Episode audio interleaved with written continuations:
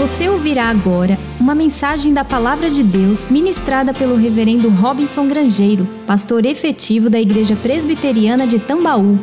E de maneira muito especial, recomeçar a nossa série Quatro Olhares. Ah, já há alguns meses eu tenho ministrado nesta série, que nada mais é do que uma exposição nas quatro maneiras diferentes que Marcos, Mateus, Lucas e João expõe a vida de Jesus, o que ele ensinou, o que ele fez, as obras que ele operou, de perspectivas diferentes, mas não contraditórias, pelo contrário, complementares. Isso tem acontecido ao longo de todo o ano de 2020, ou grande parte do ano de 2020, e hoje nós queremos recomeçar na quarta temporada. A primeira temporada foi a temporada dos princípios, era assim o título que nós demos e que conta a história de como Marcos, Mateus, Lucas e João contaram o início da história de Jesus. A gente viu que Marcos, o primeiro dos quatro evangelhos a ser escrito, o mais curto, também foi curto na maneira como começou a história. Já começou com Jesus adulto, sendo batizado no Rio Jordão por João Batista e começando o seu ministério. Não falou nada da infância dele e das origens dele. Já Mateus começa a sua história trazendo à memória dos seus leitores naquela época e de cada um de nós hoje, que Jesus, na verdade, é descendente de Davi, o rei de Israel, e a promessa era que o filho de Davi, do tronco de Davi, do tronco de Jessé, o pai de Davi, viria o Messias. Portanto, é, Mateus tem o propósito de mostrar que Jesus é o Messias prometido e aguardado pelos judeus.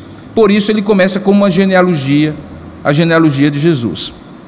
Lucas, que era o único não judeu dos quatro evangelistas, um médico detalhado, bem meticuloso, conta uma história, a história de Jesus, inspirado pelo Espírito Santo, obviamente, traçando uma maneira com que alguém que ele chama de Teófilo, nós não sabemos se era uma pessoa real ou era um termo genérico, visto que o nome Teófilo significa amigo de Deus, para que qualquer pessoa, ele sendo ele mesmo uma pessoa ou outro, pudesse conhecer as verdades do Evangelho e, consequentemente, crer em Jesus Cristo como Senhor e Salvador da sua vida. É uma espécie de manual de catequese o que Lucas faz no seu Evangelho de Lucas. E o último, que é o mais diferente de todos, porque os três primeiros nós chamamos de evangelhos sinóticos, eles têm mais ou menos a mesma sequência e olham mais ou menos a partir de uma única direção, é o Evangelho de João. E João vai mais ainda antes do que Mateus e Lucas foram quando contaram as genealogias de Jesus. João conta a origem divina de Jesus. Lembra? O Verbo estava com Deus, o Verbo era Deus. No princípio, todas as coisas foram feitas por intermédio dele e nada do que existe foi feito sem ele. Ali, João demonstra que Jesus é Deus e ele conta as histórias e principalmente os discursos de Jesus demonstrando essa verdade. Passamos a primeira temporada, que era essa temporada dos princípios. Começamos a temporada dos coadjuvantes, como se fosse um roteiro de filme, Jesus o grande protagonista e todos que estão na sua história como coadjuvantes, coadjuvantes de luxo, gente como Maria, a mulher que Jesus, que Deus escolheu para dar luz a Jesus, João Batista, o seu antecessor, e também os apóstolos, homens que caminhavam com Jesus como discípulos e que foram separados para continuar a obra depois que Jesus morresse e fosse assunto aos céus. Os coadjuvantes eram importantes e são importantes para dar o contexto do que Jesus fez e falou, mas o protagonista é Jesus. Por isso que Maria não salva, João Batista não salva, nenhum dos apóstolos salva, todos eles reconhecem Jesus o único Salvador. A terceira temporada, a última que nós tínhamos concluído, é a temporada dos encontros. Jesus encontrou com pessoas. Jesus encontrou com grupos pequenos de pessoas, Jesus encontrou com grandes multidões de pessoas. E é incrível como cada uma dessas pessoas com quem Jesus se encontrou não saiu do mesmo jeito que chegou. Saía ou melhor ou muito pior. Pior quando rejeitava os seus ensinos e a sua pessoa. Melhor quando abraçava a fé e era por Jesus transformado. Houve momentos, inclusive, que Jesus estava diante de uma grande multidão falou para essa grande multidão, encontrou-se com essa grande multidão, mas singularizou pessoas ou grupos de pessoas. Alguns eram poderosos, como os religiosos da época, os homens do Império Romano, outras pessoas simples. os párias da sociedade, os excluídos, e Jesus encontrou com cada um deles e os transformou de uma forma ou de outra. Hoje nós vamos começar a quarta temporada. É a temporada que agora vai falar em oito mensagens dos ensinos de Jesus. Não é à toa que todo mundo chama Jesus de mestre, o mestre dos mestres. Grande parte do ensino, ou grande parte do ministério de Jesus foi ensinar. Os evangelistas até resumem nas seguintes palavras: que Jesus ensinava, pregava o reino e curava toda sorte de enfermidades. Essa parte do ensino de Jesus foi muito abrangente. Jesus falou praticamente sobre todos os assuntos: assuntos espirituais e assuntos bem materiais. Assuntos que já tinham sido tratados no Antigo Testamento e que Jesus diz assim: Ouviste o que foi dito, eu, porém, vos ensino, eu, porém, vos digo. E coisas absolutamente que eram novas, como vinho novo que não podia ser colocado em odre velho. Jesus falou sobre céu e terra, Jesus falou sobre riqueza e pobreza, sobre pessoas, grupos de pessoas. Jesus falou sobre o aqui, agora, o depois. E eu escolhi oito assuntos, dentre esses muitos, para dar uma espécie de exemplo do que Jesus ensinou. E a grande pergunta a ser respondida nessas oito mensagens será: o que Jesus ensinou sobre? Certamente vai faltar alguma dúvida sua. Você deve estar perguntando assim: o que Jesus ensinou sobre isso? Talvez não esteja na relação, mas talvez esteja. Hoje nós vamos começar sobre o que Jesus ensinou sobre o Pai e sobre o Espírito Santo. O Pai hoje pela manhã e o Espírito Santo à noite. E por mais que possa parecer estranho para você, na verdade, Jesus falou muito sobre o seu Pai. E Jesus falou muito sobre aquele que haveria de continuar a sua obra, o outro consolador que é o Espírito Santo. E talvez seja porque as pessoas não escutaram o que Jesus falou sobre o Pai e o que Jesus falou sobre o Espírito Santo, elas não compreendam a obra de Jesus e a obra das duas outras pessoas da Trindade. Mas deixa eu lhe dizer uma coisa: nós não vamos falar sobre o Pai, o que Jesus ensinou sobre o Pai e o que Jesus ensinou sobre o Espírito Santo de maneira filosófica. Quando Jesus falou sobre o Pai ou sobre o Espírito Santo, ele falou de maneira bem prática, com implicações bem práticas para o nosso dia a dia. Diante dessa longa introdução para situar especialmente aqueles que são, estão conosco pela primeira e segunda vez, os que estão participando conosco à distância e que não tinham participado antes, e eventualmente relembrar na sua memória, eu convido você a abrir a palavra de Deus no Evangelho de João, no capítulo 10, a partir do verso 22. Abra sua Bíblia, por favor, ou acompanhe a projeção em ambos os lados da plataforma. O nosso irmão presbítero Alisson falou na transparência e acabou revelando a idade dele. E, mas na verdade são projeções, viu, Alisson? Esse, esse equipamento é um pouco mais recente do que o antigo projetor de slides, como se chamava. E mais antigo ainda do que o mimeógrafo, que foi como eu comecei há 35 anos, com aquele cheirinho de álcool ou de óleo. Tem o mimeógrafo de álcool e o mimeógrafo de óleo. Quem está rindo revela a idade. Quem não está sabendo o que está falando, coloque cara de paisagem, porque não é da sua época, é mais fácil você disfarçar, ok? João capítulo 10, verso 22, e nós vamos até o verso 42, são 20 versículos.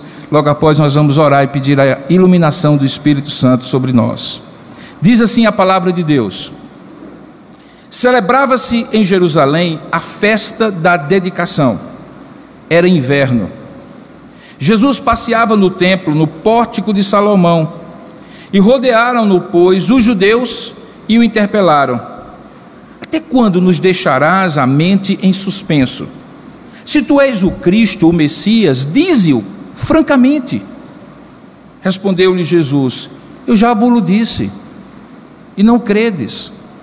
As obras que eu faço em nome de meu Pai testificam a meu respeito, mas vós não credes porque não sois das minhas ovelhas.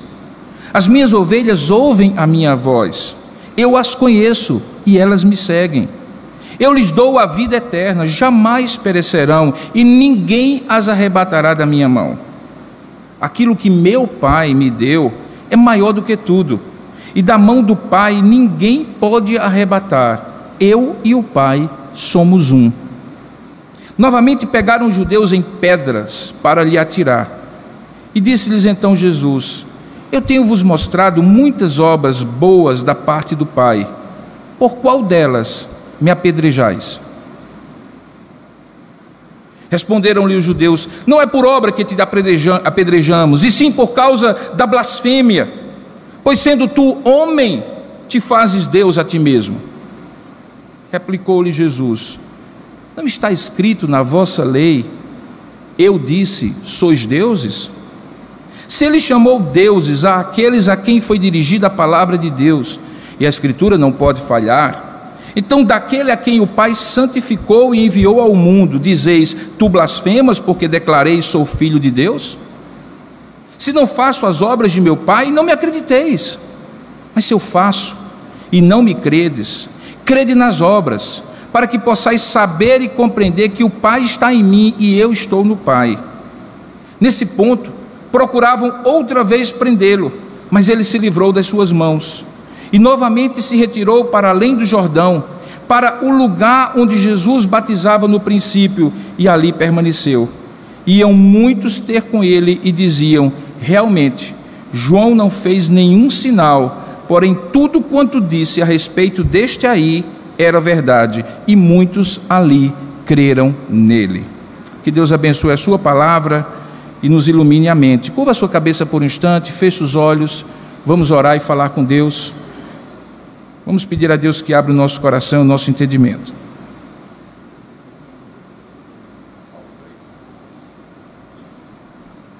Senhor nosso Deus e nosso Pai, nós rogamos agora que por tua misericórdia e graça, o teu Espírito Santo abra o nosso entendimento e ilumine a nossa mente. Que a despeito de sermos como de fato somos, pecadores e falhos, imperfeitos, temos sido regenerados por Ti, pela Tua graça, e estarmos sendo santificados pelo Teu Espírito e Tua palavra. Nós reconhecemos, ó Pai, que não conseguimos compreender a Tua palavra se o Teu Espírito não abrir o nosso entendimento. Por isso, fala conosco, ministra ao nosso coração, que cada um de nós saia desse lugar sabendo que foi Deus que falou consigo e não um homem que falou acerca de Deus. Toma-me nas tuas mãos, usa-me pela tua graça e misericórdia. É assim que eu te oro. Nós oramos juntos, em nome de Jesus. Amém. Queridos, recentemente eu assisti um, um filme, uma ficção científica, com dois autores, ou dois atores bem conhecidos, Brad Pitt e Tommy Lee Jones.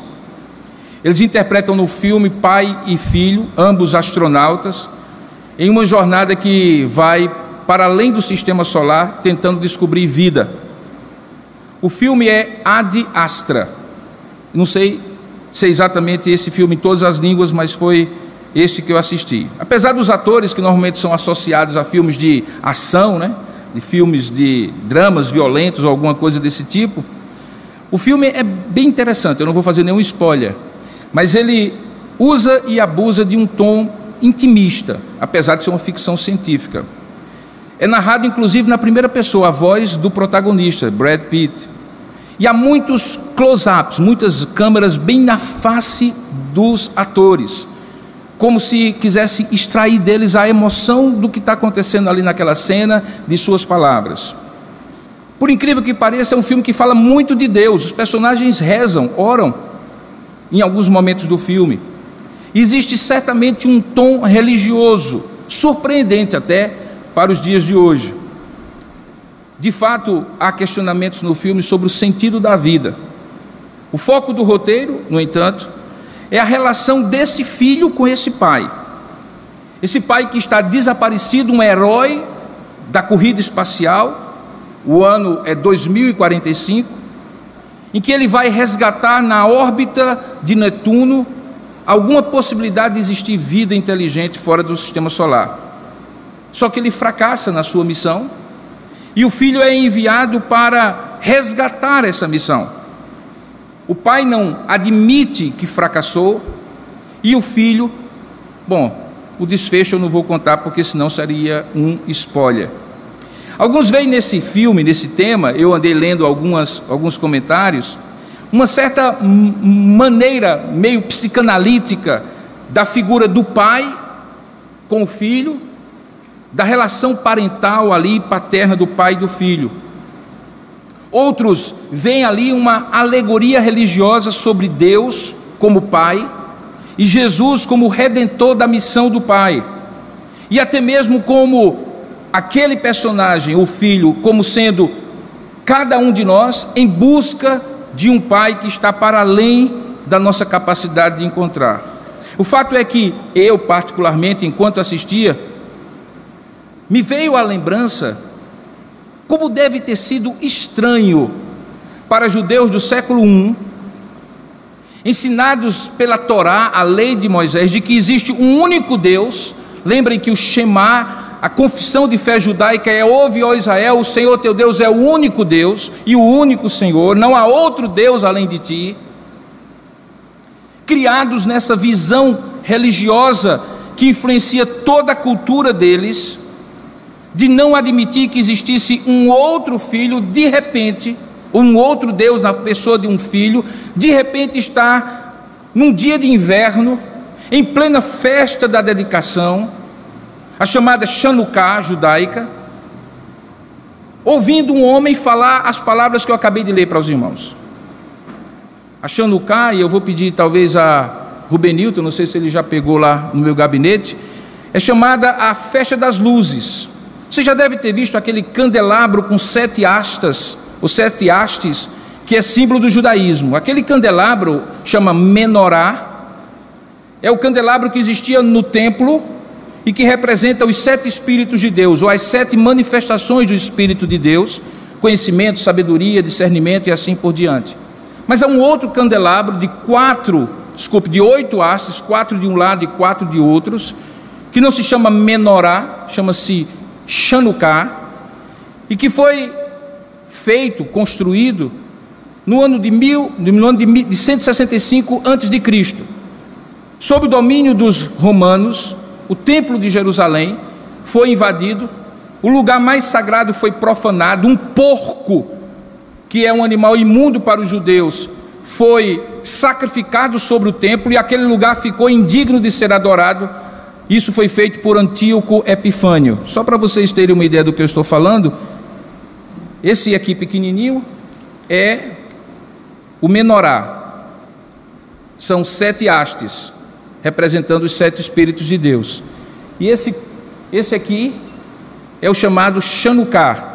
Na verdade, elas são nove hastes, quatro de um lado e quatro do outro, que se concretizam na última e que é acendido ou aceso. Obrigado na chamada Chanukah, Festa das Luzes.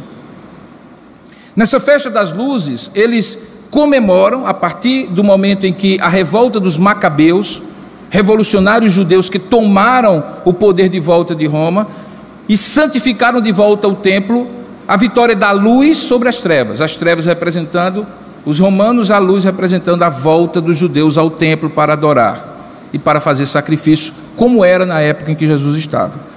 Então, naquele dia de inverno, em plena festa que durava oito dias, porque não havia, na época em que foi instituída, azeite suficiente para acender as velas durante muitos dias e miraculosamente diz a tradição, Joséfo no seu escrito às antiguidades dos judeus, o azeite, embora fosse suficiente, durou durante oito dias, daí as oito hastes.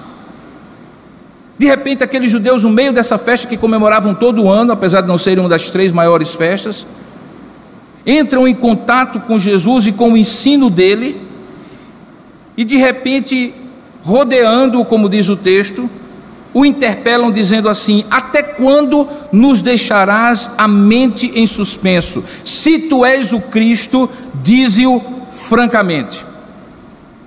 Essa inquietação dos judeus não veio de, do nada. Ela foi promovida ao longo da história que os evangelhos contam, em que os ensinos de Jesus indicavam claramente que ele se considerava como Deus. E isso era uma blasfêmia para os judeus. Quando eles interpelam, Jesus está junto ao pórtico de Salomão, uma coluneta de cerca de 12 metros, com 75 centímetros de largura, ou de diâmetro, creio que é de diâmetro. E Jesus, diante daquilo ali, conta primeiramente uma história, uma parábola, ou alguns consideram uma alegoria, em que ele se intitula o bom pastor. o que poderia ajudá-los a, a, compreender melhor por que, que Jesus afirmava que era Deus, acabou provocando uma reação ainda maior. Porque, na visão do judeu do primeiro século, o bom pastor é Deus e as ovelhas são Israel. E só Deus é o bom pastor. Basta lembrar, por exemplo, do Salmo 23, em que o rei pastor Davi diz: O Senhor é o meu pastor e nada me faltará, colocando-se na condição de representante do povo como rei, diante desse pastor que cuida das suas ovelhas, levando a passos verdejantes a águas tranquilas, e mesmo quando passasse pelo vale da sombra da morte, não os deixaria. Basta lembrar do Salmo 100, que na entrada do templo os judeus cantavam dizendo: Celebrai em júbilo ao Senhor todas as terras, servi ao Senhor com alegria, apresentai-vos diante dele com cântico e sabei que o Senhor é Deus. Foi ele quem nos fez e dele somos, somos o seu povo e rebanho do seu pastoreio. Portanto, quando Jesus diz: Eu sou o bom pastor, aqueles judeus, por causa dessas palavras, pela compreensão que Jesus estava se colocando como Deus, rompem em ira e partem para Jesus, questionando se ele de fato estava dizendo-se como Deus. É dito no texto que nós lemos que por causa dessas palavras rompeu uma nova dissensão entre os judeus, porque alguns achavam que ou ele era louco e estava tomado por um demônio, ou ele estava mentindo. Isso me faz lembrar quando Josh McDowell diz que, naquele livrinho muito bom chamado Mais que um Carpinteiro, um livrinho pequenininho, ele diz que os homens, de um modo geral, só podem chegar a Jesus a três conclusões sobre ele. Ou ele é um enganador, um falsário, um mau caráter que está propositadamente dizendo ser o que ele não é ou ele é um louco, auto-enganado e enganando a outros em seus delírios. Ou então, que ele é Deus e tudo o que ele diz de si mesmo e faz em sua vida provam isso. Aqueles homens entraram nessa mesma discussão: se ele era louco, se ele era mentiroso, se ele era endemoniado, porque eles não podiam admitir que ele poderia ser Deus. De fato, João prova que ele é Deus, e o faz de diversas maneiras, e por isso que esse livro e esse capítulo estão aqui colocados para iniciar essa série, o que Jesus ensinou sobre o Pai. Por quê? Porque João é aquele que prova que Jesus é Deus, mais do que qualquer outro evangelista. E o prova mostrando a sua origem divina como verbo, mas também estruturando o seu evangelho em sete afirmativas que estão espalhadas no evangelho de João, que são os chamados eu sou. E por que que essas expressões eu sou o pão da vida, eu sou a luz do mundo, eu sou a porta das ovelhas, eu sou o bom pastor, eu sou a ressurreição e a vida, eu sou o caminho, a verdade e a vida, eu sou a videira verdadeira provam que Deus, que Jesus é Deus. No argumento de João. Porque essa expressão eu sou é a mesma que é usada pelo próprio Deus quando se apresenta a Moisés no livro de Êxodo, capítulo 3, no verso 14. Quando Moisés está no deserto de Miriam tomando conta das ovelhas e vê no meio do deserto uma toceira de mato, um arbusto alto de cerca de 2, 3 metros de altura, que é conhecido como sarça, típica daquela região, pegando fogo num processo de autocombustão. Moisés, espantado por aquilo, se aproxima e percebe que aquele, aquela toceira de mato pegava fogo, mas não se consumia, não virava cinza. E quando tenta se aproximar um pouco mais do meio da sarça ardente, que é símbolo inclusive da Igreja Presbiteriana do Brasil, ele ouve uma voz dizendo assim: Tire primeiro a sandália dos seus pés, porque o lugar em que tu estás é santo. E a partir dali, Moisés entra no diálogo com Deus, que está ali representado naquilo que a gente chama de teofania, a maneira como Deus se revela por meios físicos no Antigo Testamento. E então, Deus diz assim: Você vai ser o instrumento para tirar o meu povo do Egito, depois desses 430 anos de escravidão porque eu estou cumprindo agora a promessa que fiz a Abraão, Isaac e Jacó. Moisés coloca toda aquela dificuldade que nós sabemos. E quando pergunta àquele com quem ele estava dialogando como ele deveria voltar para o Egito e se apresentar diante de Faraó e apresentar quem o enviara, e veja, na cabeça de Moisés, ele tinha que ter um nome para esse Deus, porque ele convivia numa cultura em que tudo era Deus e tudo tinha um nome de Deus no meio. O Nilo era um Deus, um cão era um Deus, uma vaca era um Deus, um falcão era um Deus, o próprio Faraó era um Deus. Razão, inclusive, que você entende agora que as dez pragas sobre o Egito foram dez manifestações de um verdadeiro Deus contra deuses falsos, porque cada uma daquelas coisas que foi atingida pela praga representava um Deus. Moisés então pergunta: em nome de quem eu devo ir? E Deus responde: Você vai chegar a Faraó e dizer: Eu sou, me enviou a voz. Como eu sou? Quem é eu sou? E ele diz: Eu sou o que sou. Na maneira hebraica de compreender as coisas, que manifesta-se nessa língua, no hebraico, todos nós estamos. Nenhum judeu, naturalmente temente a Deus, usa para si a expressão eu sou, porque na sua mente é claro que a vida é transitória e ele muito mais, porque tudo passa. Ele está sendo por um tempo, por alguns anos. Mas o único que pode afirmar de si mesmo que é o eu sou, de eternidade a eternidade, é Deus. Nenhum mestre judaico, nenhum rabino diria diante daqueles homens: Eu sou o bom pastor. Jesus então afirma: Eu sou o pão da vida, eu sou a luz do mundo, eu sou a porta, eu sou o bom pastor, eu sou a ressurreição e a vida, eu sou o caminho, a verdade e a vida, eu sou a videira verdadeira. E por sete vezes, João repete essas sete expressões, associadas a sete sinais que Jesus faz, para que ao final do seu evangelho, no capítulo 20, verso 31, ele afirme: Muitos outros sinais foram feitos por Jesus que não podem ser contidos nesse livro, nem em qualquer outro livro, mais livros pudessem ser escritos. Mas esses que foram escritos, foram escritos para que vocês creiam e neles tenham vida no Filho de Deus, Jesus Cristo. Portanto, todo o Evangelho de João baseia-se no fato de que ele quer provar e prova que Jesus é Deus. Quando chega nesse momento aqui, em que Jesus, depois de ter dito eu sou o pão da vida, é questionado por aqueles judeus porque estava se fazendo igual a Deus. Três verdades Jesus afirma que apontam na relação deste pai e desse filho e que nos ajudam a conhecer mais quem Deus é, o Pai, pelas palavras de Jesus, o que Jesus ensina sobre o Pai. Nosso entendimento, irmãos, é que, conforme diz Hebreus capítulo 1, verso 1 a 4, que havendo Deus outrora falado muitas vezes e de muitas maneiras aos nossos pais pelos profetas, nesses últimos dias se referindo àquela época e a hoje também, nos falou pelo Filho. Filho que ele constituiu, diz o escritor aos Hebreus, herdeiro de todas as coisas, pelo qual também fez o universo e Hebreus diz mais: ele é o resplendor, veja, o resplendor da glória e a expressão exata do ser de Deus.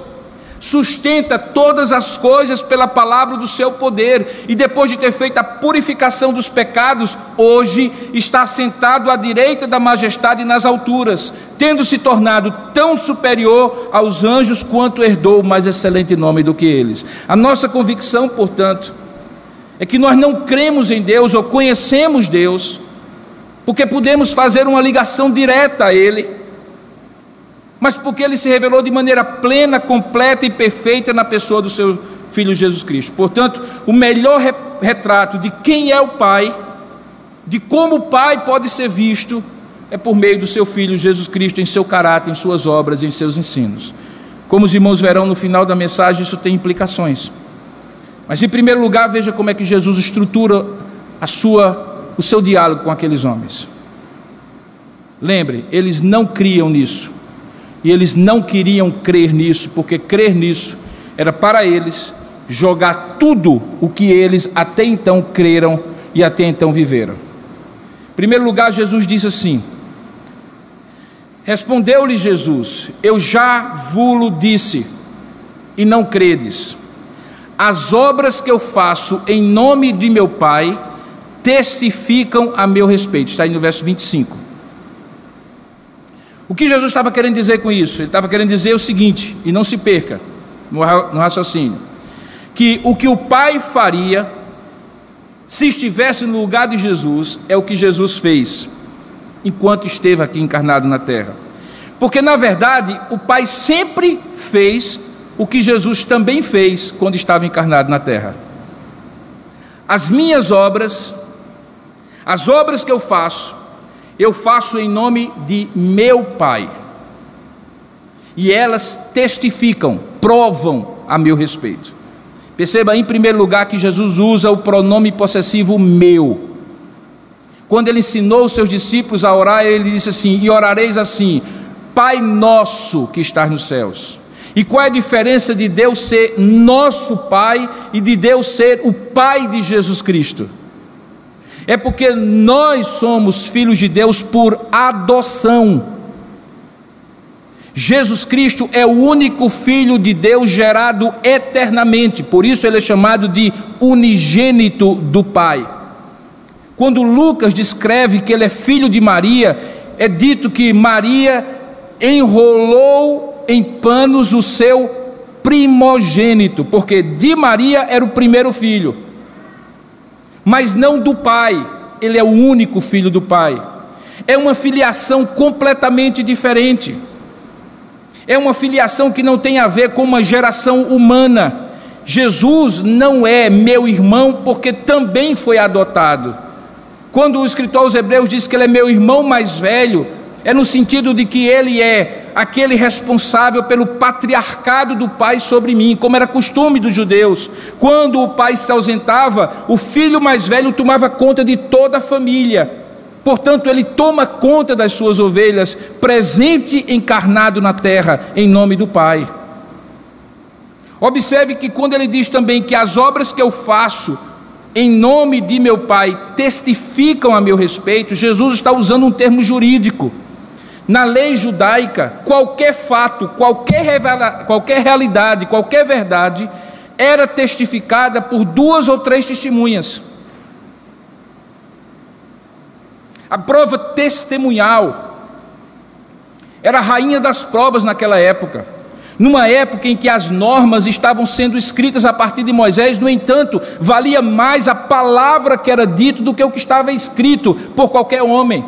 De modo que se alguém dissesse eu vi, e outra pessoa dissesse eu vi, e uma terceira pessoa dissesse eu vi, o fato estava estabelecido, e o que Jesus estava dizendo é: olhem e vejam o que eu fiz, se as minhas obras não são como testemunhas de quem eu sou. E se vocês descobrirem quem eu sou, vocês descobrirão o que é que eu ensino sobre o Pai, porque quem vê a mim vê ao Pai. Porque o Pai é Deus. E Jesus é Deus, Jesus então faz o que o Pai faria, estivesse ele encarnado. E o que efetivamente o Pai sempre fez no Antigo Testamento, antes do Filho de Deus se encarnar. Jesus já havia dito isso em outras ocasiões. Por exemplo, no capítulo 5, no versículo 19 diz assim: Então lhes falou Jesus: Em verdade, em verdade vos digo que o filho nada pode fazer de si mesmo, senão somente aquilo que vir fazer o Pai, que ele olhar e ver o Pai fazendo. Porque tudo o que este fizer, o filho, ou melhor, porque tudo o que este o Pai fizer, o filho também semelhantemente o faz. E continua: porque o Pai ama o Filho e lhe mostra tudo o que faz, maiores obras do que estas lhe mostrará para que vos maravilheis. Pois assim como o Pai ressuscita e vivifica mortos, também o Filho vivifica aqueles a quem ele quer. Quando eu estava escrevendo esse sermão, me veio à mente o hino que nós costumamos cantar, o hino do compositor Henry Van Dyke sobre o quinto movimento da famosa Sinfonia de Beethoven, chamado Tuas Obras Te Coroam. Tuas obras te coroam. E você sabe o resto. Diz assim: Tuas obras te coroam como um halo de esplendor. Astros, anjos, céus entoam hino eterno a ti, Senhor. Campos, matas, vales, montes, verde outeiro e verde mar, aves e sonoras fontes formam um coro singular. Nós, mortais, por ti remidos, Deus de glória, Deus de amor, corações aos céus erguidos, celebramos o teu louvor. Revelaste amor profundo, insondável, sem igual, enviando Cristo ao mundo a vencer por nós o mal. Tuas obras te coroam, as obras que o Pai sempre fez, as obras que agora o Filho está fazendo. Numa linguagem mais teológica, na confissão de fé de Westminster, que é um dos nossos símbolos de fé, Deus é descrito, não definido, porque ninguém define Deus. Deus é descrito naquilo que nós conhecemos acerca dele, na sua Santíssima Trindade, nos seguintes termos: olha que coisa maravilhosa. Há um só Deus, vivo e verdadeiro, o qual é infinito em seu ser e em perfeição. Ele é um espírito puríssimo, invisível, sem corpo, sem membros, não sujeito a paixões é imutável, imenso, eterno, incompreensível, onipotente e onisciente, santíssimo, completamente livre e absoluto. Tudo faz segundo o conselho da sua própria vontade, que é reta e imutável, e para a sua própria glória. É cheio de amor, gracioso, misericordioso, longânimo e terrível em seus juízos. Muito bondoso e verdadeiro galardoador daqueles que o buscam pois ele odeia todo o pecado e de modo algum terá por inocente o culpado. Deus tem em si mesmo, continua dizendo, e de si mesmo toda a vida, glória, bondade e bem-aventurança. Ele é todo suficiente em si e para si, pois não precisa das criaturas que trouxe à existência. Não deriva delas a glória alguma, mas somente manifesta a sua glória nelas, por elas, para elas e sobre elas. Ele é a única origem de todo ser dele, por ele e para ele são todas as coisas, e sobre elas tem ele soberano domínio para fazer com elas, para elas e sobre elas tudo quanto quiser. Todas as coisas estão patentes e manifestas diante dele, o seu saber é infinito, infalível independente da criatura, de sorte que para ele nada é contingente ou incerto.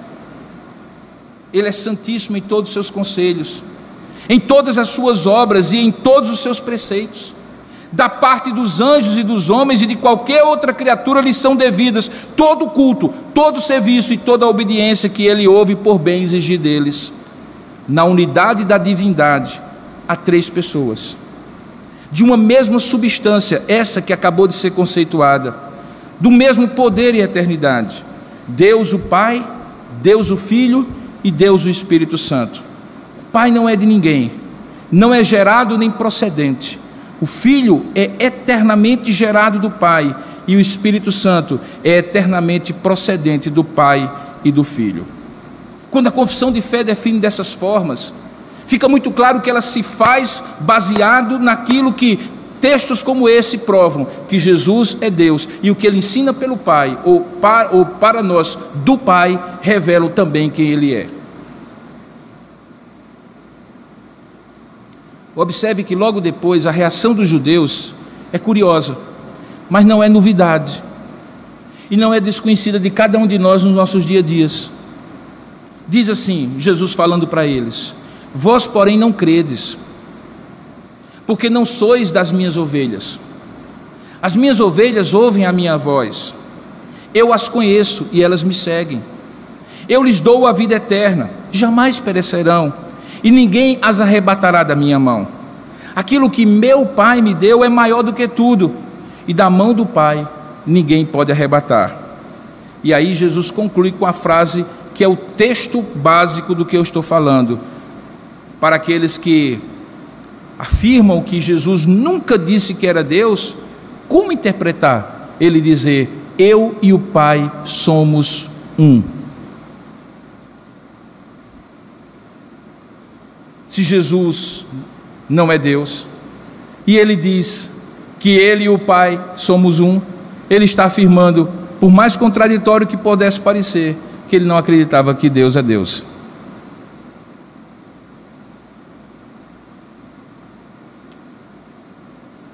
Portanto, as obras que Jesus faz apontam para o Pai e revelam o que ele diz ser o Pai, o ensino de Jesus sobre o Pai. Mas perceba que quando ele diz eu e o Pai somos um, parece a conclusão desse raciocínio, mas na verdade abre outro. É como se fosse um elo de fato, de ligação entre aquilo que ele falou e aquilo que ele agora vai falar. Quando ele diz eu e o Pai somos um, ou seja, ele não apenas mostra que as obras do Filho ensinam sobre quem o Pai é aos homens, mas que o próprio Filho encarnado é da mesma essência do Pai, compartilhando com ele a sua natureza divina. Por isso, a mesma confissão de fé, quando fala sobre Jesus, diz assim: aprove a Deus em seu eterno propósito escolher e ordenar o Senhor Jesus, o seu Filho unigênito para ser o mediador entre Deus e o homem, o profeta, o sacerdote, o rei, o cabeça e o salvador de sua igreja, o herdeiro de todas as coisas e o juiz do mundo. E deu-lhe desde toda a eternidade um povo para ser sua semente, e para no tempo devido ser por ele remido, chamado, justificado, santificado e glorificado.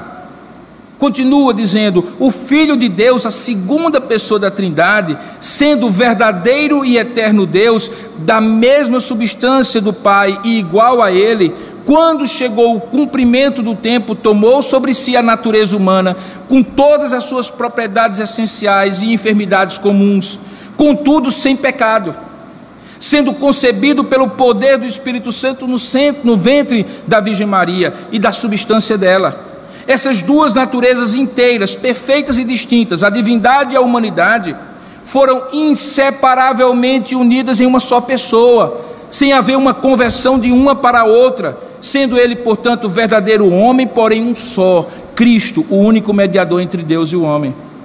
Que esse Senhor Jesus, em sua natureza humana, unida à divina, foi santificado e sem medida ungido com o Espírito Santo tendo em si todos os tesouros da sabedoria e da ciência, e aprove ao Pai que nele habitasse toda a plenitude, a fim de que, sendo santo, inocente, incontaminado, cheio de graça e verdade, estivesse completamente e perfeitamente preparado para exercer o ofício de mediador e fiador. Este ofício ele não tomou para si, ele foi chamado pelo Pai que lhe pôs na mão todo o poder e todo o juízo lhe ordenou que os exercesse. Então, se alguém na época de Jesus quisesse saber como é Deus, visto que Deus é espírito invisível e ninguém jamais viu a Deus, bastaria, como basta hoje, observar o caráter de Jesus, porque de maneira até um certo simplória de dizer, não é apenas o filho que é a cara do pai, é o pai que é a cara do filho. No caso de Jesus, quem visse Jesus viria o Pai. O caráter do Pai estava revelado no Filho, no que ele dizia, no que ele ensinava, no que ele fazia. Se alguém quisesse saber o que Deus se agradava, era só ouvir o que Jesus dizia que ele se agradava. Se alguém quisesse saber o que Deus considera como pecado, era só saber o que Jesus dizia que era pecado. Porque Jesus não disse, não ensinou, não fez nada a quem nem além daquilo que o Pai faria se estivesse encarnado e daquilo que o Pai fez antes da encarnação. Jesus ensinou sobre o Pai, queridos, que os mesmos atributos, o mesmo caráter, a mesma vontade, a mesma essência, o mesmo propósito é eternamente compartilhado, não apenas pelo Pai e pelo Filho, mas pelo Pai, pelo Filho e pelo Espírito Santo. Com exceção do fato de que coube ao Filho naquilo que a gente chama de trindade econômica, quando Deus funcionalmente no Pai revela todas as coisas, no Filho executa a redenção e no Espírito aplica a redenção a nós, coube ao Filho encarnar-se, morrer por nós no Calvário, e não ao Pai e não ao Espírito Santo. Observe que agora sim os judeus entenderam essa verdade. E é aqui que chama a atenção não é que eles não entenderam, É que entendendo, eles se revoltaram com essa verdade. Algo muito semelhante a hoje você dizer a um amigo do seu trabalho, da sua escola, a um vizinho, Deus o abençoe, e ele dizer assim: Amém. Porque talvez o que ele pensa ser Deus não é o que você diz que é Deus, e portanto ele está usando o termo genérico como você talvez esteja dizendo genérico. Mas se você puxar a coisa e centralizar em Jesus, e disser que esse Deus que o abençoará é o Deus que se fez carne, habitou entre nós, que vimos a sua glória, glória como do unigênito do Pai, e Ele é o único meio de salvação. Ah, talvez aí a coisa não é tão simples. Os judeus entenderam essa verdade, só que eles não aceitaram. E não aceitaram porque isso implicava em desfazer, desconstruir milênios de convicções que foram se sedimentando de maneira equivocada, porque em nenhum momento no Antigo Testamento, ao revelar a unidade de Deus, Deus na Sua palavra desfez ou desmantiu a triunidade de Deus. Na verdade, a trindade de Deus está presente no ato criador desde o início. No princípio criou Deus os céus e a terra. A terra, porém, era sem forma e vazia e o Espírito de Deus pairava sobre a face do abismo. E então disse a palavra de Deus: haja luz e houve Deus, e houve luz. Ali estava o Pai, o Filho e o Espírito Santo. Quando este ser humano é criado, no capítulo 1, verso 26 de Gênesis, Deus diz, usando a primeira pessoa do plural, façamos o homem à nossa imagem e à nossa semelhança. E por aí eu poderia desatar todos os argumentos do Antigo Testamento que provariam para esses judeus que Deus é um, mas subsistem três pessoas.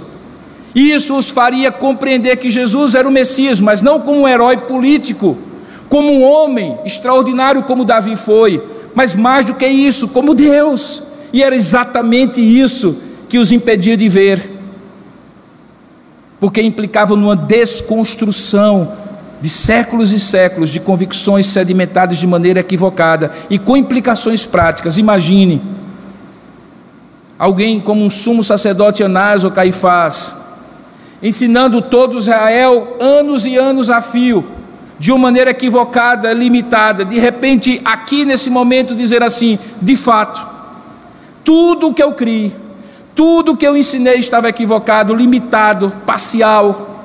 E agora eu vejo, de fato, Ele é Deus.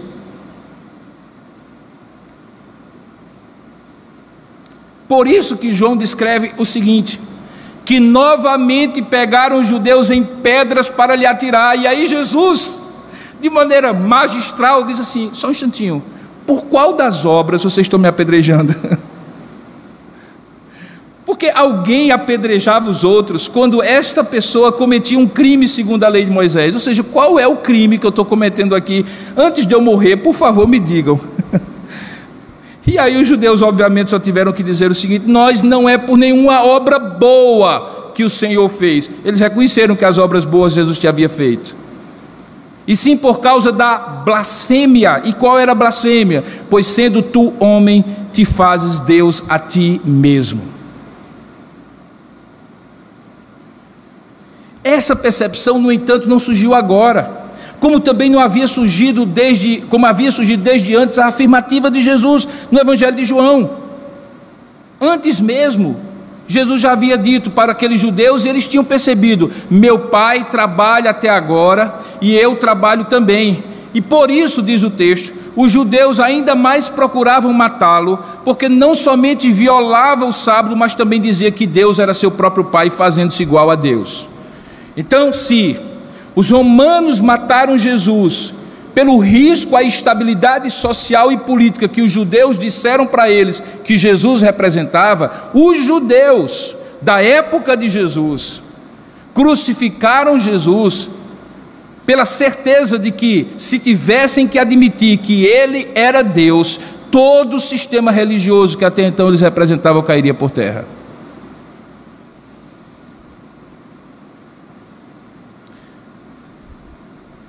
Quando eles afirmam para Jesus que ele estava cometendo blasfêmia, então Jesus faz uma réplica que é inicialmente muito enigmática, as pessoas precisam entender melhor. Replicou-lhe Jesus, veja aí: Não está escrito na vossa lei que Deus disse: sois deuses? Ora, se ele chamou deuses àqueles a quem foi dirigida a palavra de Deus, e a Escritura não pode falhar, então, daquele a quem o Pai santificou e enviou o mundo, ou seja, eu, como podeis dizer blasfemas porque eu declarei sou filho de Deus? Do que, que Jesus estava falando? Jesus estava falando do Salmo 82, irmãos.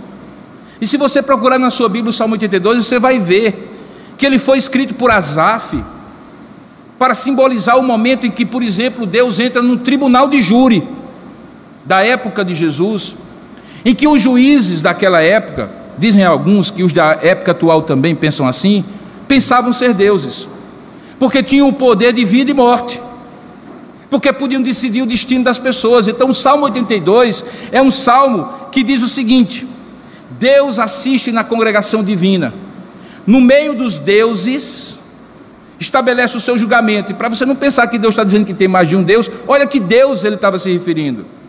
Até quando julgareis vós injustamente e tomareis partido pela causa dos ímpios? Fazei vós, juízes que se consideram deuses, justiça ao fraco e ao órfão, procedei retamente para com o aflito e o desamparado, socorrei o fraco e o necessitado, tirai-os das mãos dos ímpios. Eles nada sabem, na verdade, nem entendem vagueiam em trevas, vacilam todos os fundamentos da terra. Eu disse: sois deuses, todos filhos do Altíssimo. Todavia, como homens que vocês são, vocês vão morrer, como qualquer dos príncipes, vocês haverão de sucumbir. Levanta-te, ó Deus, e tu sim que é Deus, julga a terra, pois a ti compete a herança de todas as nações. Jesus estava se referindo a esse texto que os judeus conheciam. E aí ele disse assim: mas interessante. Séculos e séculos vocês lendo o Salmo 82, vendo Deus dizer que estes aqui, juízes humanos, eram deuses, vocês não acharam que usar esse termo era problema. Acharam agora, quando eu, pelas minhas obras, provo que não sou um suposto Deus, mas sou o próprio Filho de Deus. Por qual das minhas boas obras vocês estão me julgando? Perceba então que todo o argumento de Jesus aqui é que as obras dele e os ensinos dele revelam quem é o Pai e que o Pai e ele são um. Tudo quanto eu precisar saber sobre Deus, eu aprendo com Jesus. Todo ensinamento sobre Deus que eu ler em qualquer livro, que eu escutar em qualquer rádio, em qualquer internet, em qualquer lugar sobre Deus, eu preciso comparar sobre o que Jesus ensina sobre Deus e saber se ele é aderente à verdade ou não. No filme que eu falei no início, chegando agora à conclusão, conforme essa pequena sinopse que eu contei para vocês, o filho, representado por Brad Pitt, vai resgatar a obra fracassada do pai. O pai é Tom Lee Jones. E por isso Embora alguns achem que isso aí é uma, uma alegoria religiosa, eu entendo como uma crítica velada a qualquer religião, inclusive a nossa, particularmente a nossa, que é baseada exclusivamente na redenção feita por Jesus. E por que eu acredito nisso? Porque a nossa fé diz exatamente o contrário.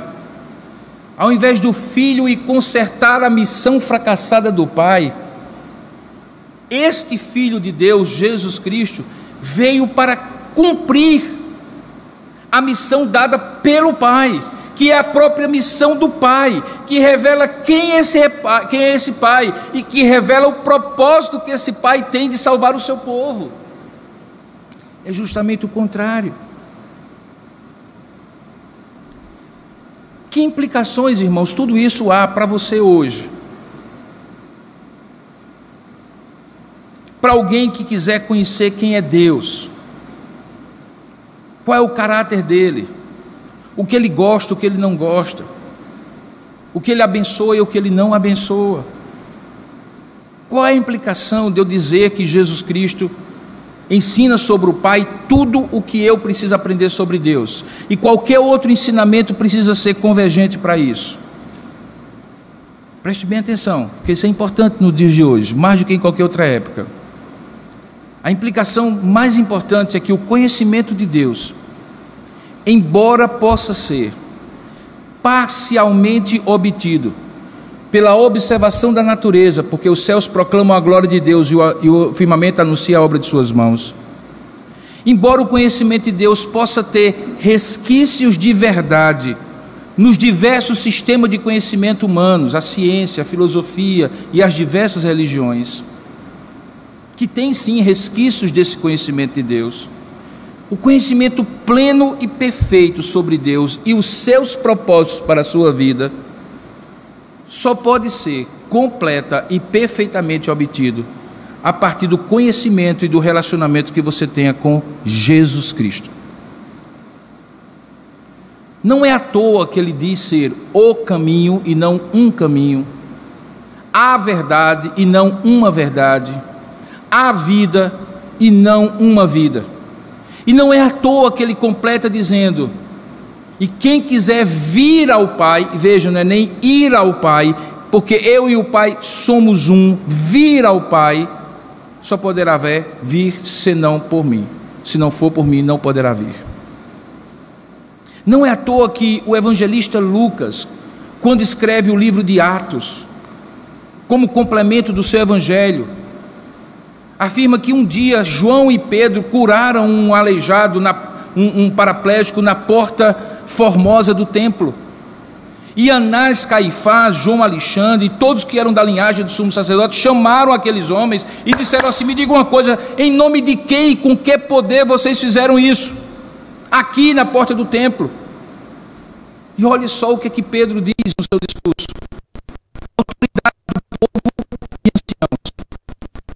visto que hoje nós somos interrogados a propósito do benefício feito a um homem enfermo e do modo por que foi curado.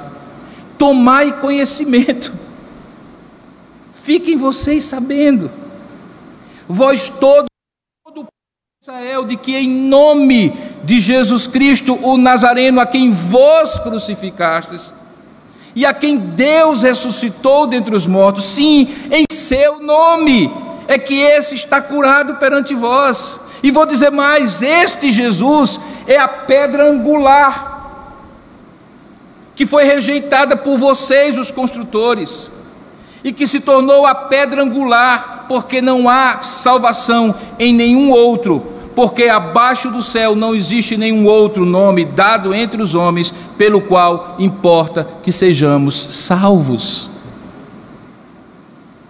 Esse é o discurso mais politicamente incorreto no século 21. E que tem penetrado muitas vezes nossos relacionamentos, porque no afã de fazermos negócios, no afã de nós termos amigos, no afã de sermos aceitos, no afã de sermos simpáticos, no afã de sermos inclusivistas, nós estamos esquecendo de que podemos ser simpáticos, podemos ser empáticos, podemos ser compassivos, podemos ser qualquer outra atitude respeitosa com a opinião do outro, mas não podemos comprometer o fato de que não há nenhum outro pelo qual o homem pode ser salvo senão Jesus Cristo. E se tivermos que morrer por isso, morreremos, porque muitos morreram antes de nós. E se tivermos que ser perseguidos, seremos, porque muitos foram perseguidos antes de nós.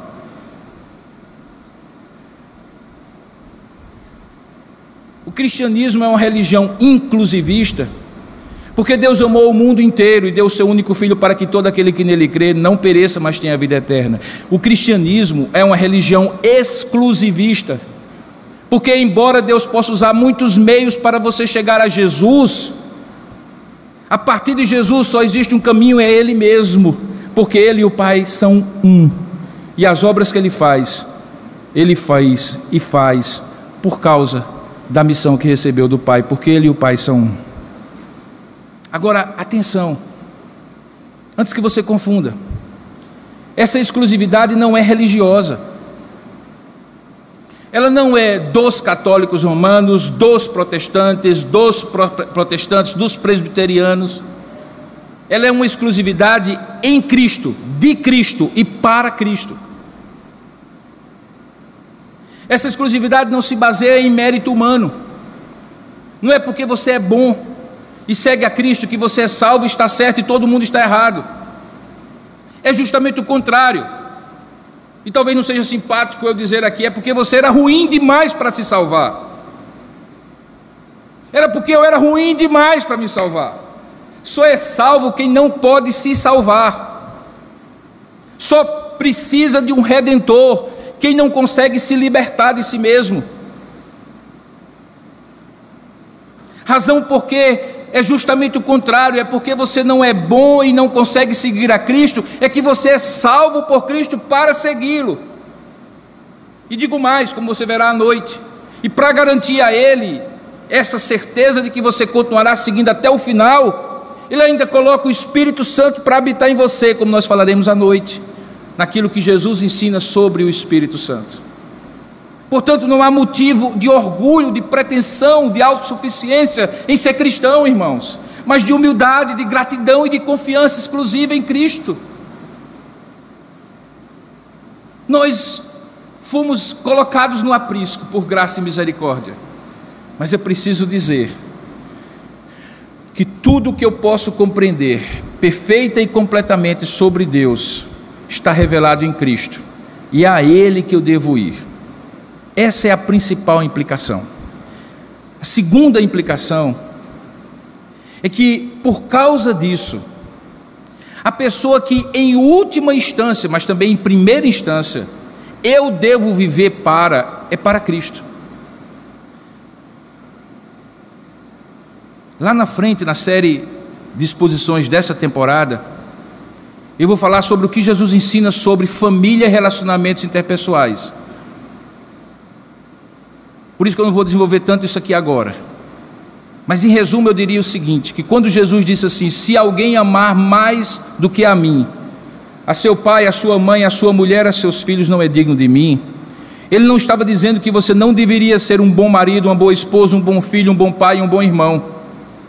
Ele está dizendo que você só será um bom pai, um bom esposo, um bom filho, uma boa mãe, uma boa esposa, se você amar a Ele em primeiro lugar.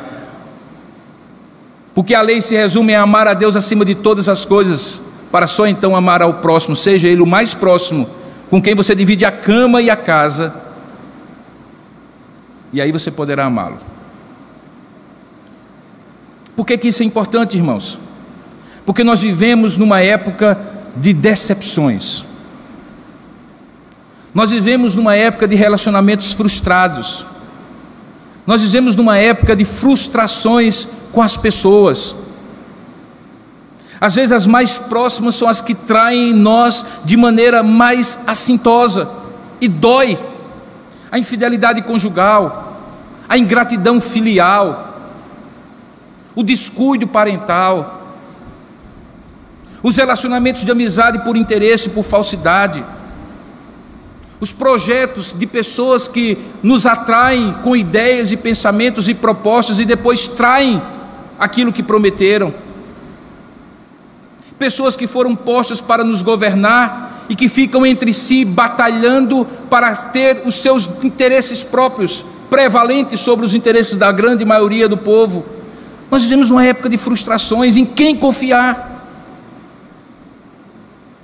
Em quem dizer assim, eu vivo para essa pessoa e ela nunca vai me decepcionar. Você pode falar isso do seu marido, você pode falar isso da sua esposa, você pode falar isso do seu pai, do seu filho.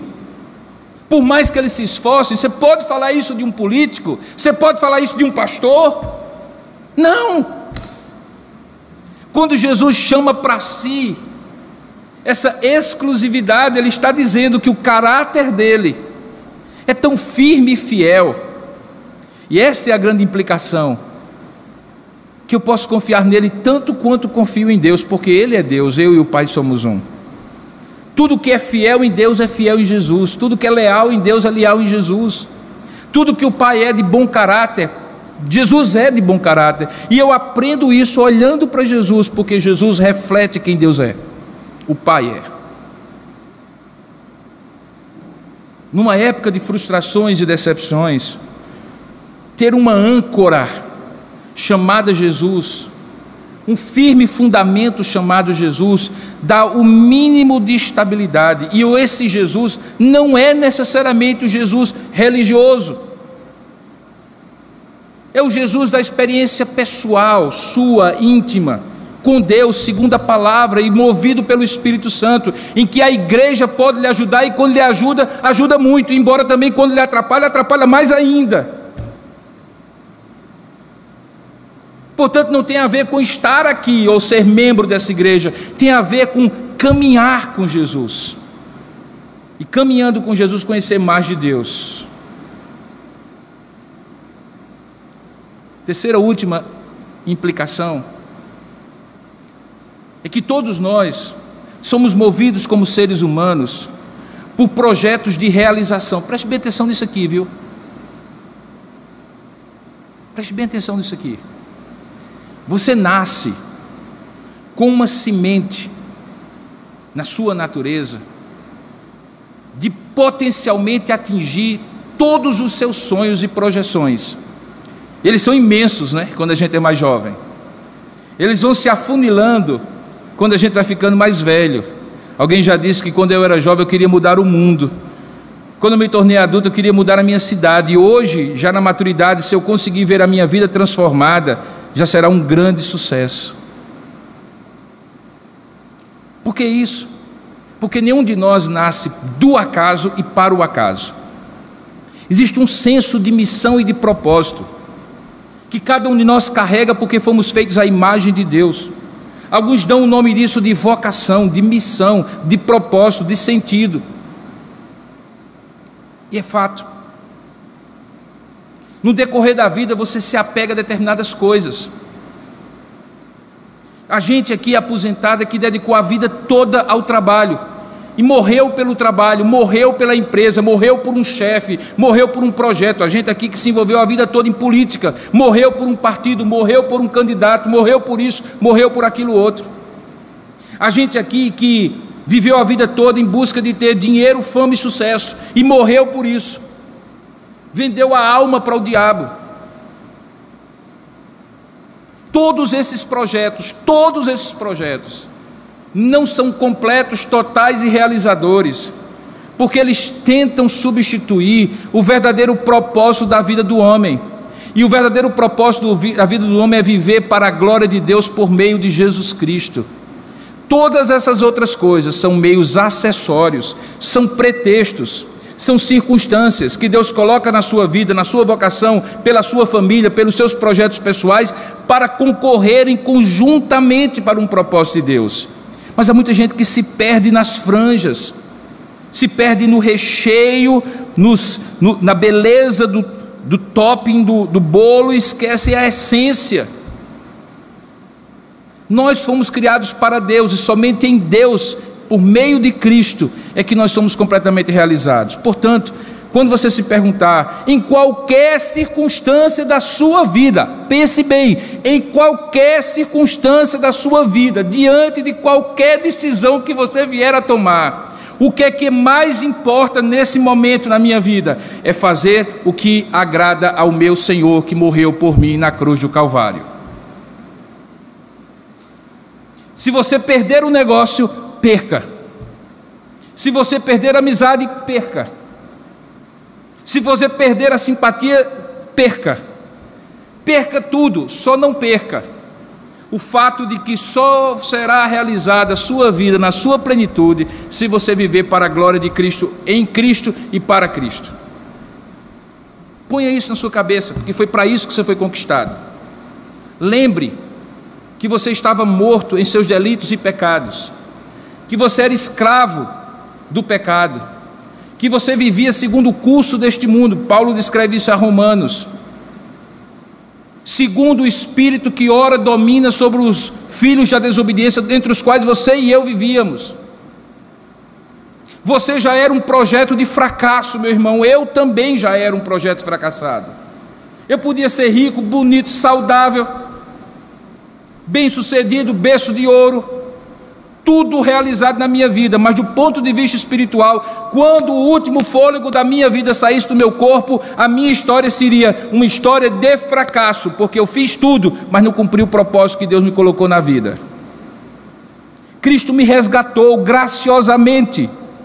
Alguns de nós trincaram os dentes, seguraram os pés para não vir, e Jesus foi insistindo graciosamente, convencendo, trazendo por amor e você hoje é dele. Você não é alguém que foi abençoado com um benefício extra do INSS. Você foi salvo, meu irmão. Você foi salvo da morte, da morte eterna. Como não viver para a glória desse Deus? Como não entregar a vida a esse Cristo e pensar em última instância que se eu tiver que decidir entre uma pessoa e ele, vai ser ele, entre um negócio e ele, vai ser ele, entre uma verdade e ele, ou entre uma mentira e ele, que é a verdade, é ele. Como não? A exclusividade de Cristo, que é ensinada por Ele, como manifestação do que Ele ensina sobre o Pai, coloca a gente num vínculo, o Pai, o Filho e eu. Tudo que eu conheço do Pai é por meio do Filho. Tudo que o Pai quer por mim é por meio para mim é por meio do Filho. Tudo que o Pai tem para mim é por meio do Filho. Tudo que eu quero do Pai é por meio do Filho. Tudo que eu desejo na minha vida para o Pai ou do Pai é por meio do Filho. Toda a minha vida é vivida plenamente para o Pai por meio do Filho. Não tem outro caminho. Essas são as implicações, dentre outras, talvez, que a gente pudesse falar. Lembre, agradar primeiro e exclusivamente a Ele, depois, se possível, aos outros. Conhecer do Pai tudo, de todas as maneiras, porque Ele fala de maneira muito abrangente, até a natureza fala de Deus, mas de maneira completa, perfeita e final, só por intermédio de Jesus Cristo. Salvação, exclusivamente por meio de Cristo. Vida, exclusivamente por meio de Cristo. Todas as vezes que você quiser conhecer mais de Deus, confiar e agradar mais a Deus, Jesus lhe ensina. É isso que Jesus ensina sobre o Pai. Que Deus nos abençoe, nos dê a sua graça. Amém. Hoje à noite, nós vamos falar sobre o que Jesus ensina sobre o Espírito Santo. E é curioso, porque, veja, não é cronologia. Você não pensar que é um depois do outro, depois do outro. Mas na revelação divina, o Pai preparou tudo, o Filho executou. Nós falamos sobre isso hoje pela manhã. Agora que o Filho executou, quem vai aplicar continuamente e de, por todo o tempo da nossa vida aquilo que o Pai fez? O Espírito Santo. O Espírito Santo é que vai habitar em nós nos conduzir a toda a verdade e nos fazer lembrar de todas as coisas que Ele não tem nos ensinado. Essa foi a promessa de Jesus e é sobre isso que nós vamos falar hoje à noite. O que Jesus ensinou sobre o Espírito Santo. Nessa temporada, os ensinos de Jesus. Curva sua cabeça por um instante, por gentileza. Eu quero lhe convidar a orar nesse momento. Orar comigo enquanto eu oro com você e por você. Tanto você que está aqui, como você que está nos assistindo também. Ó oh Deus amado e querido Pai, nós louvamos o Teu nome pela exposição da Tua palavra que confronta a cada um de nós, nos fazendo lembrar verdades que Tu mesmo revelaste, principalmente, nos conduzindo a Deus, o Senhor, o Pai, o Filho e o Espírito Santo. Louvamos o teu nome por esse texto maravilhoso da tua palavra, que é lâmpada para os nossos pés, luz para o nosso caminho, que alimenta a nossa alma. Louvamos o teu nome, Pai, porque aprendemos hoje que tudo que precisamos saber de ti, Senhor, o teu filho já nos ensinou e continuará nos fazendo lembrar pelo teu espírito.